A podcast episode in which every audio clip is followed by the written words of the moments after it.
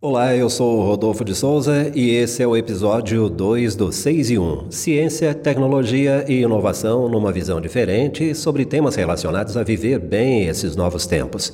E o ingrediente por aqui é sempre inovação, tecnologia e conhecimento. 6 e 1, 6 e 1, 6 e 1. Na melhor hora do dia, o seu podcast de inovação, tecnologia e conhecimento. Um produto Rafi Conteúdos.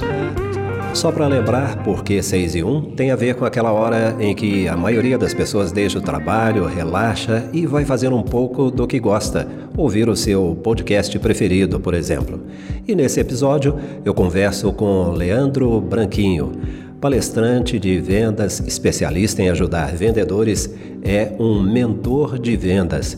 Eu aproveitei a passagem dele pela Cresça Mais, onde é conteudista de cursos na plataforma cresçamais.com, para bater esse papo. Mas ninguém melhor para falar dele do que o próprio. Olá, seja bem-vindo. Quem é afinal Leandro Branquinho? Olá, Rodolfo. Olá, você que está ouvindo esse podcast tão bacana. Obrigado pelo espaço, obrigado pela, pela oportunidade de conversar com, com a sua audiência também. Quem é Leandro Branquinho? Para o começo de conversa, Branquinho é meu sobrenome. Tem muitas pessoas que acham que é apelido, mas é meu nome mesmo. E eu sou um vendedor com orgulho de ser vendedor e comecei a minha carreira muito novo. Eu abri a minha primeira empresa aos 13 anos de idade. Eu fui emancipado pelos meus pais para que eu pudesse ter um negócio no meu nome.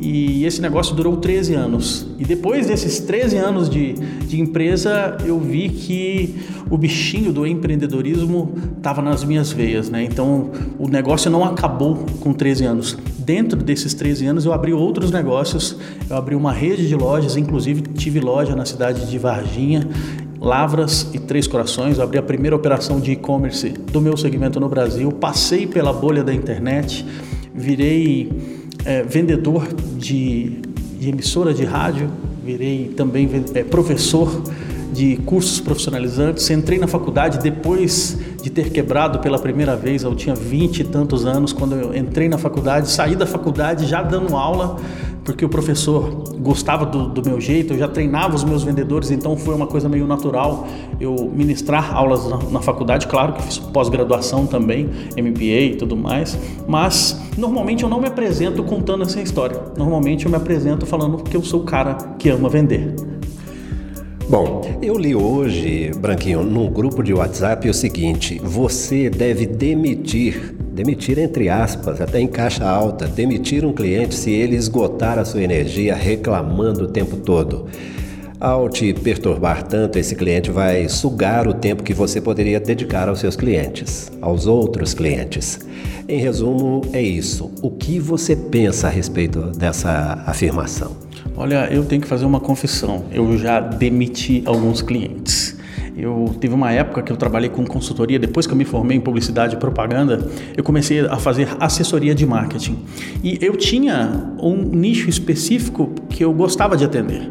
Até que um dia apareceu um cliente que não fazia parte desse nicho que eu gostava de atender e eu precisava de dinheiro, a empresa precisa de dinheiro, né? Então eu aceitei aquele cliente e após, após trabalhar um mês, um mês e meio com aquele cliente, eu vi que não dava fit, que não dava encaixe, que o que o cliente pedia não era o que eu conseguia fazer e o que eu sugeria o cliente nunca aceitava. Então eu falei assim, olha, eu vou sugerir para esse cliente que ele pegue um outro colega, que ele contrate um outro colega.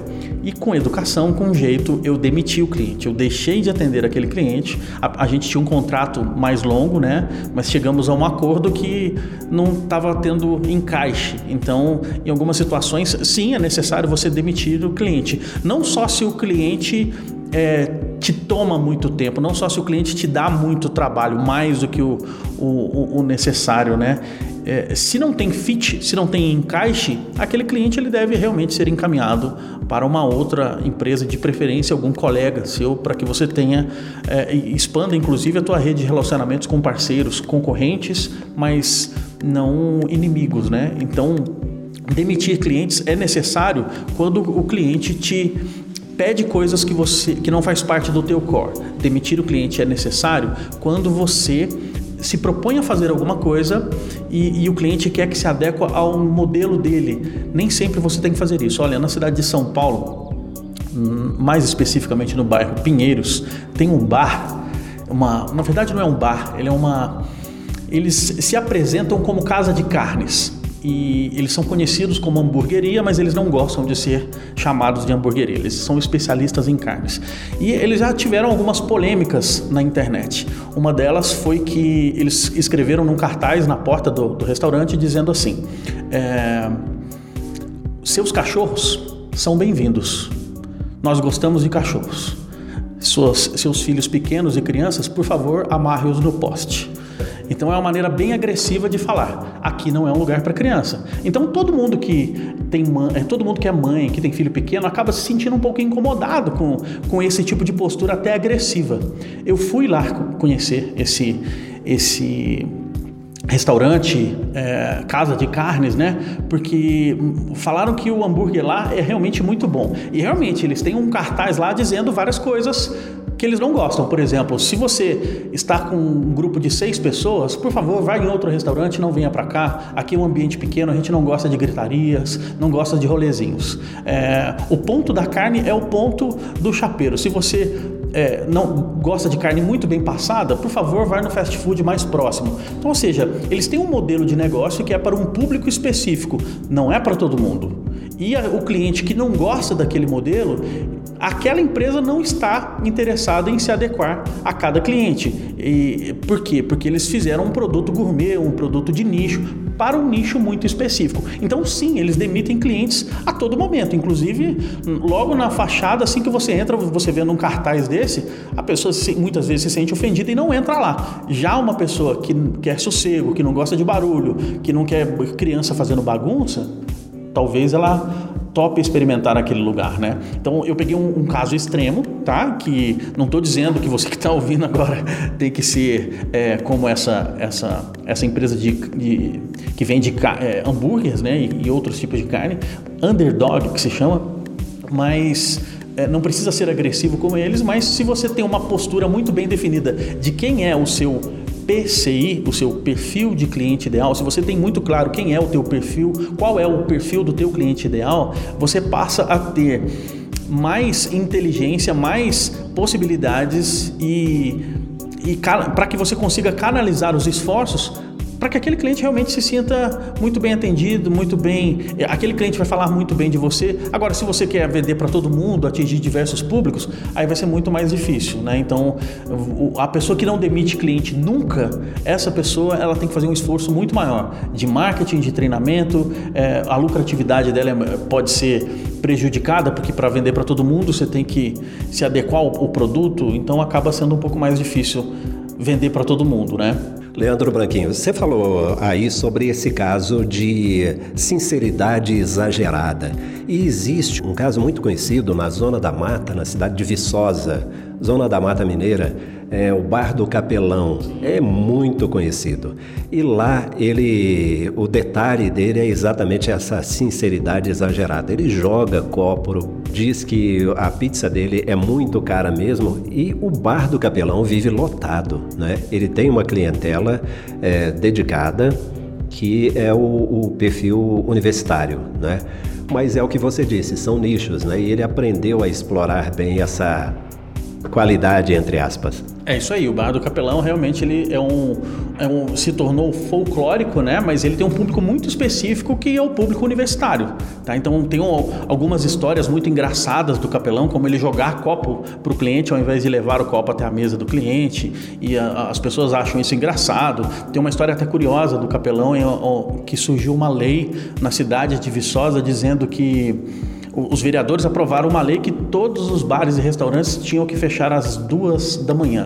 Era obrigatório fechar às duas da manhã. E o que, que o capelão fez? O bar dele ficava até altas horas, bar universitário, né? Então, às duas da manhã, ele fechou, pegou uma, um, um, mototáxi, foi para outro lado da cidade, fez uma foto, duas e cinco ele voltou para o bar ele, primeiro, às duas horas, ele fechou, colocou todo mundo para fora, falou: oh, daqui a pouco eu abro. Fica aí que daqui a pouco eu abro. Pegou uma moto, foi para o outro lado da cidade, fez uma foto lá para provar que ele, que ele tinha fechado o bar. Duas e cinco, duas e sete, mais ou menos, ele voltou, abriu o bar, a polícia chegou lá e falou assim, olha, você, é, vou te multar, você tem que fechar o bar. Não, não tem que fechar o bar. A lei diz que eu tenho que fechar o bar às duas horas, mas a lei não fala que hora que eu posso abrir. O meu bar fechou às duas, mas o meu bar abre às duas e cinco. Então é uma história curiosa que faz com que o público é, universitário adore o capelão. Agora, esse caso que eu contei do underdog, ele não é para um público universitário e, e, curiosamente eu fui muito bem atendido lá. O atendimento lá foi sensacional. Apesar de ter algumas lendas, né? Se você reclamar da, do ponto da carne, eles te colocam para fora. Eles não querem que você seja cliente naquele bar. Tem algumas lendas em torno, tem algumas histórias em torno da desse restaurante, né? Mas eu fui muito bem atendido, fui com família, todo mundo foi muito bem atendido por lá também.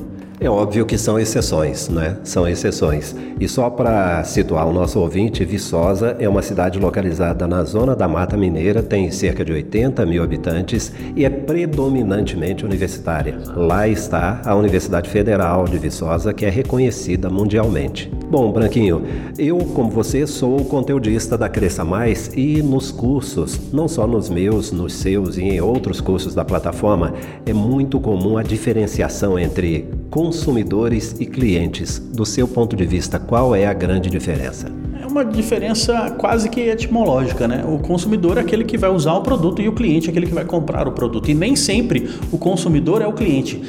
Muitas vezes o consumidor de um produto é a criança, mas quem é o cliente é o pai, é o pai ou a mãe que compra, né? E o vendedor ou a vendedora que estiver antenado para isso, ele vai dar atenção não só para o consumidor, mas também para o cliente, para quem toma a decisão. É muito comum, às vezes, a gente chegar em algum lugar, principalmente no varejo, aonde o vendedor começa a conversar com uma pessoa e na hora que ele percebe que aquela pessoa que é a consumidora, ele começa a dar atenção única e exclusivamente para aquela pessoa e se, se esquece não dá atenção para as pessoas que estão ao seu redor. E muitas vezes é a pessoa que está ao redor que vai pagar a conta, que vai assinar o cheque. Ou às vezes a pessoa que está próxima, ela nem é a cliente, mas ela é a influenciadora. Então, enquanto o, o cliente ou o consumidor está conversando com o vendedor, se o vendedor não der atenção para aquela outra pessoa que talvez não seja consumidora, talvez ela não seja nem a cliente, ele corre um grande risco de ganhar um, um detrator, né? uma pessoa que vai falar mal daquele produto. Então, é muito importante que, ao atender, ao fazer um atendimento, o vendedor ou a vendedora envolva todo mundo na conversa. Esse é o episódio número 2 do 6 e 1 e nós estamos recebendo aqui Leandro Branquinho, vendedor, palestrante internacional e é um mentor de vendedores. Daqui a pouquinho, em 30 segundos, nós vamos continuar esse bate-papo com Leandro Branquinho. Sabe o que move um país como o Brasil? A força dos pequenos negócios, que representam 98,5% das empresas. 54,5% dos empregos formais e 27% do PIB. É preciso reconhecer o seu valor. Em cada canto do Brasil tem um empreendedor disposto a fazer o dia de hoje melhor que o de ontem. E onde tem vontade de empreender, tem o apoio do Sebrae. 6 e 1. 6 e 1. Estamos recebendo Leandro Branquinho aqui no segundo episódio do podcast 6 em 1. Bom, Leandro, quais são as principais habilidades de um bom vendedor? Já que você falou de palestrante internacional, eu, eu, não, eu, não, uso muito essa expressão, não, porque quando você fala assim, palestrante internacional, você imagina que é uma pessoa que vem de fora, né? Eu sou um cara que gosta de buscar histórias, aqui no Brasil e fora também. Estou com viagem marcada para o Vale do Silício, com viagem marcada para Portugal, para buscar boas histórias de vendedores inspiradores. No ano de 2016, eu rodei o Brasil do Oiapoque ao Chuí em busca do melhor vendedor do Brasil. E sabe o que eu descobri? Que os melhores vendedores do Brasil eles têm três características em comum. Então, respondendo a tua pergunta, Quais são as características dos vendedores campeões? Eu fiz uma lista de 200 campeões de vendas e eu fui ver o que, que essas pessoas tinham de diferente os melhores vendedores do Brasil, do Iapoque ao Chuí. Em cada cidade que eu parei, do Iapoque ao Chuí, eu perguntei quem é o melhor vendedor daqui da cidade. E eu fui entrevistar essas pessoas. Ao chegar nessa lista de 200 pessoas, dos 200 campeões de vendas de tudo quanto é segmento que você imaginar, eu descobri que eles têm três características em comum: criatividade, consistência e coração. É característica de vendedor campeão esses três Cs. São características dos vendedores campeões ter esses três Cs. Criatividade, consistência e coração. Criatividade para fazer alguma coisa diferente do que o comum, diferente do que a concorrência faz, diferente do que ele fazia no passado. Então é, é necessário que a pessoa se atualize, sempre seja criativa, sempre apresente o produto de uma maneira diferente, ou busque clientes de maneira dif diferente, ou encontre clientes em lugares diferentes. De alguma forma, essa pessoa precisa ser criativa. O segundo C é o da consistência, porque não adianta só ser criativo, bom de papo, ser engraçado, divertido, ser um, um, um bom, bom, ter boa oratória, mas se não tiver consistência, se não entregar aquilo que promete. Vendedores campeões entregam o que prometem. Não são enganadores, não são enroladores. Vendedor campeão tem consistência na entrega, tem consistência em fazer prospecção dia após dia. Eles estão buscando novos clientes consistentes em fazer pós-venda, dia após dia. Eles estão entrando em contato com clientes que já compraram. São consistentes em buscar clientes que não compram mais, reativar clientes inativos. E também, claro, o terceiro C, que é o coração. Campeões de vendas são apaixonados. Apaixonados pelo quê? Dessa, a, através dessa pesquisa, eu identifiquei diversos tipos de paixão: paixão pela empresa, paixão pelo produto, paixão pelo serviço, paixão por gente, pelo cliente, paixão por resolver problemas, paixão por ter reconhecimento, tem vendedor que é campeão de vendas porque ele gosta de receber joinha, porque ele gosta de receber elogio. Então, os campeões de vendas, eles têm essas três características em comum. São criativos, são consistentes e colocam o coração no trabalho. E o que você diria para aquela pessoa que acredita não conseguir vender nem mesmo água com desconto no deserto do Saara? Quando acontece de uma pessoa falar assim, eu não sou vendedor, eu não nasci para vendas, vendas não é para mim, eu não consigo vender nem água pro desesperado no deserto. Na verdade, o que essa pessoa está dizendo não é que ela não gosta de vender, não é que ela não consegue vender. Essa pessoa ela tem algum tipo de medo, ou algum tipo de trauma, ou algum tipo de receio. Todo mundo é vendedor. Não tem nenhum ser humano que não seja. Ser humano nas condições é, normais de, de saúde, de inteligência, todo ser humano é vendedor em algum momento. Em algum momento você persuadiu alguém. Em algum momento da tua vida você precisa convencer alguém de alguma coisa. Isso é vender. Vender é ajudar as pessoas a chegar à melhor solução, a comprar o melhor, melhor produto que resolva o problema delas e também da sua empresa, trazendo lucratividade para sua empresa. O que a pessoa, a pessoa que diz que não gosta de vender, não é verdade. Essa pessoa ela não gosta de receber não.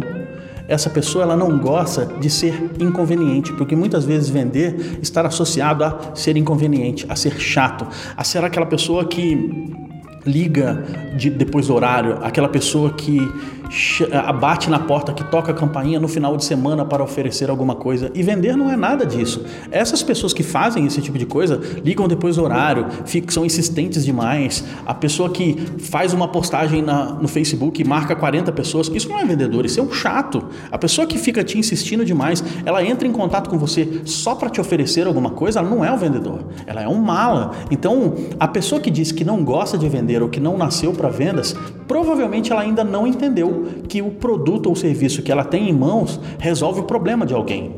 Vamos supor que você é, sabe que um, uma pessoa tem um determinado tipo de problema e você tem um produto ou um serviço que resolve aquele problema. Quando você leva esse, esse produto ou serviço que vai resolver o problema da pessoa, você está ajudando essa pessoa, você está fazendo o papel de um vendedor, que é resolver o problema daquela pessoa. Então, por que você não consegue fazer isso? Só se você tiver algum bloqueio baseado nisso que eu falei.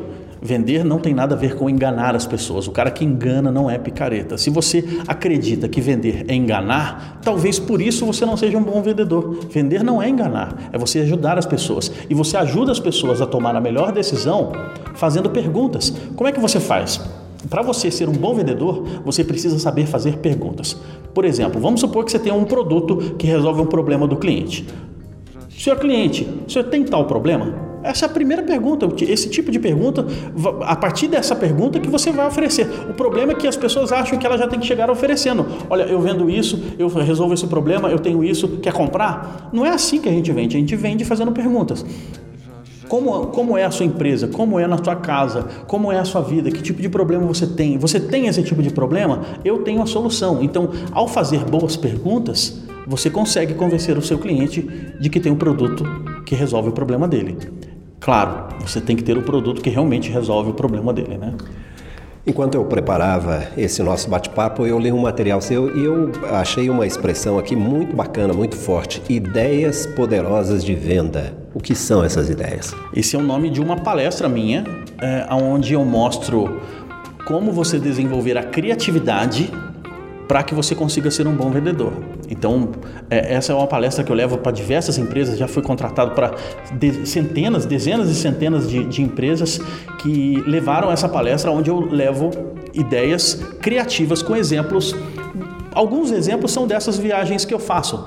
Quais são os melhores vendedores do país? O que, que eles estão fazendo de diferente? O que, que tem de curioso? O que, que as pessoas estão fazendo para prospectar novos clientes? Porque para você ser um bom vendedor, você precisa fazer alguma coisa diferente. E quando você pega absorve algumas ideias poderosas que você pode adaptar para o seu negócio, isso te dá mais poder, isso te dá mais ferramenta para que você consiga fazer dinheiro, para que você consiga aumentar a lucratividade da sua empresa, sem enganar ninguém, sem enganar o seu cliente, vender de novo, não é enganar as pessoas. Com ideias poderosas de vendas, você a partir de ideias poderosas de vendas, você pode adaptá-las para o teu negócio. Vendas tem sido o gargalo de muitas empresas. Qual é a estratégia ideal para formar um bom time de vendas? Olha que pergunta curiosa, né? Bom, a primeira coisa que você não deve fazer para formar uma equipe de vendas é contratar pessoas iguais a você. Porque o líder muitas vezes ele acha que bom vendedor é ele. Então ele traz para a equipe dele somente pessoas que têm um perfil parecido com ele. E muitas vezes isso dá certo, mas boa parte das vezes não dá porque a clientela não é igual. A gente não tem só um tipo de cliente. Então é importante sim buscar pessoas com perfis diferentes. Para empresas que precisam mais de prospecção, é necessário ter aqueles vendedores mais caçadores mas para empresas que são mais receptivas, é necessário ter é, vendedores que são mais fazendeiros, né? aqueles vendedores que administram o relacionamento, né? que cultivam relacionamento. Agora, uma boa dica para você formar uma boa equipe de vendas é, primeira coisa, traçar um perfil, coisas que poucos líderes fazem. Muitas vezes o, o, o candidato vai na vaga de empresa, é, na vaga de, de, emprego, e a pessoa diz para ele: Ah, você não tem o nosso perfil, muito obrigado. Mas muitas vezes isso é da boca para fora, porque o perfil não está muito bem definido. O entrevistador em algum momento não gostou de alguma coisa que o candidato falou e naquele e, e ao invés de falar não gostei de você ou não gosto disso, ele diz você não tem o perfil. Agora, o que é o perfil? Como é que você escreve um perfil? Faz o seguinte: pega papel e caneta. Você que está ouvindo agora. Se você estiver correndo, fazendo exercício no trânsito, no carro ou na academia, lembra de pegar papel e caneta depois para que você faça isso. Se você estiver no momento de tranquilidade ouvindo esse podcast agora, pega papel e caneta nesse momento e faz o seguinte. Pega uma folha de papel em branco e faz um, um, um risco no meio. Do lado esquerdo, você escreve vendedores campeões. Do lado direito, você escreve vendedores pangarés. E aí do lado esquerdo, onde você tem lá vendedores campeões, lista quais foram os cinco melhores vendedores que já trabalharam na tua empresa. Se você está começando uma empresa agora, escreva quais são os cinco melhores vendedores que você conhece.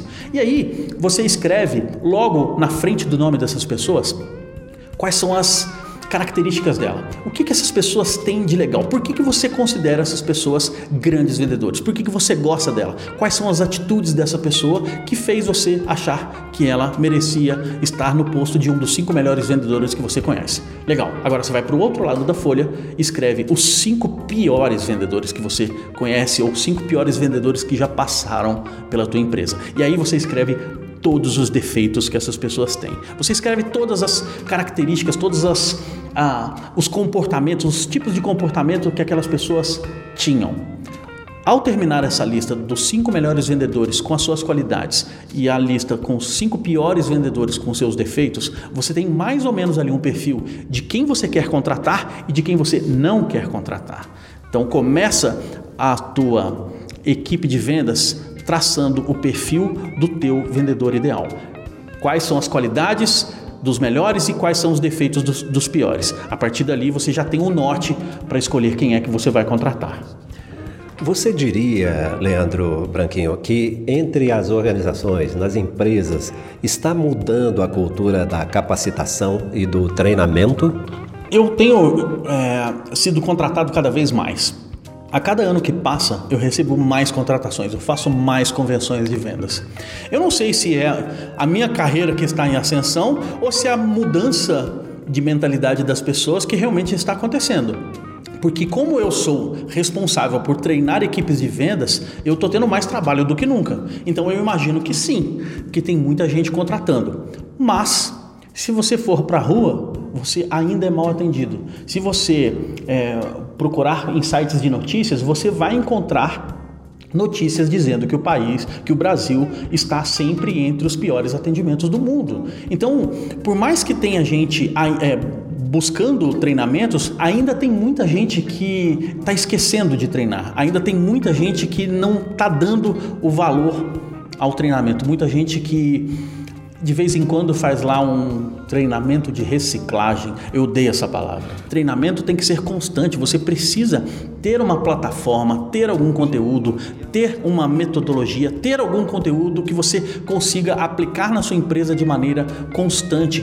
Por exemplo, você começou falando sobre a Cresça Mais, né? Nós estamos na Cresça Mais, então é um serviço que, ela, que a empresa disponibiliza, né? Uma série de treinamentos que você pode utilizar para sua equipe de maneira recorrente. A, a equipe vai estar sempre em treinamento. Então, quando você pensa no treinamento só para reciclar, você está perdendo tempo, você está perdendo espaço, você está sendo engolido pela concorrência que já se atentou que treinamento é uma coisa que precisa ser recorrente. A sua pergunta foi como está sendo é, a mudança, se eu tenho percebido mudança das pessoas. Sim, em muitas empresas essa mudança já aconteceu. Muitas empresas estão se preparando e treinando as suas equipes. Ainda tem muita empresa que não está dando o valor devido ao treinamento.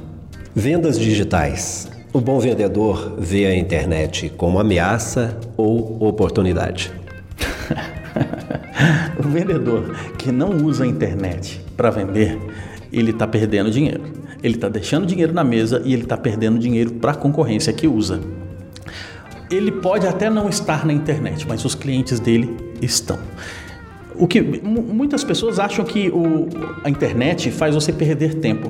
Não são as redes sociais, não é a internet, não é o YouTube, não é o Facebook, não é o Instagram que faz você perder tempo. O que faz você perder tempo é a falta de foco. É você entrar numa rede social e não ter foco no relacionamento, não ter foco em estreitar relacionamento com as com seus clientes. Se você usa o Facebook só para conversar com a sua família, com seus amigos, tá tudo bem, não tem nenhum problema em fazer isso. Mas saiba que você está deixando dinheiro na mesa, que você está perdendo dinheiro para quem está usando a rede social para vender. Agora, se você usa a rede social só para vender, só para fazer oferta, só para fazer propaganda, você é um chato. Meu amigo, minha amiga, ninguém gosta daquele vendedor, daquela vendedora que só entra na internet só para anunciar. Você entra no stories da pessoa, ela só tem propaganda. Você entra no perfil dela, é só propaganda. Esse tipo de mala, esse tipo de pessoa ele perde dinheiro com as redes sociais. Então precisa ter um equilíbrio, você precisa mesclar o que você posta nas redes sociais. Não pode ser só coisas pessoais, mas também não pode ser só oferta. Minha gratidão ao Leandro Branquinho pela participação no segundo episódio do 6 e 1.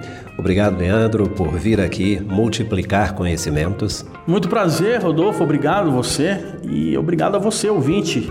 Você gostou, tá gostando, eu já vou fazer até o papel do Rodolfo aqui, ó. Já compartilha, se inscreve aqui no canal, é, diga para as pessoas o que é podcast. Podcast é um negócio tão bacana, né? Então compartilha a ideia das pessoas ouvirem podcast, ao invés de ouvirem só música. É legal ouvir música também, mas usa o tempo que você tem para caminhada, para exercício, o tempo de deslocamento, de trânsito, de é, para você chegar no trabalho, usa para você se aperfeiçoar. Como é que você faz isso? Ouvindo podcasts bacanas como esse aqui. Se você gostou do bate-papo, achou alguma dica, alguma história interessante, me siga aí nas redes sociais, arroba Leandro Branquinho. Muito bem, o 6 em 1 é quinzenal. O nosso insumo aqui é conhecimento, é ciência, é tecnologia, é inovação. Então nós te convidamos a acompanhar e nós estamos em todos os agregadores de podcast, em especial no Google Podcast e no Spotify, além do iTunes. Um grande abraço. 6 e 1, 6 e 1, 6 e 1. Na melhor hora do dia, o seu podcast de inovação, tecnologia e conhecimento. Um produto Rafi Conteúdos.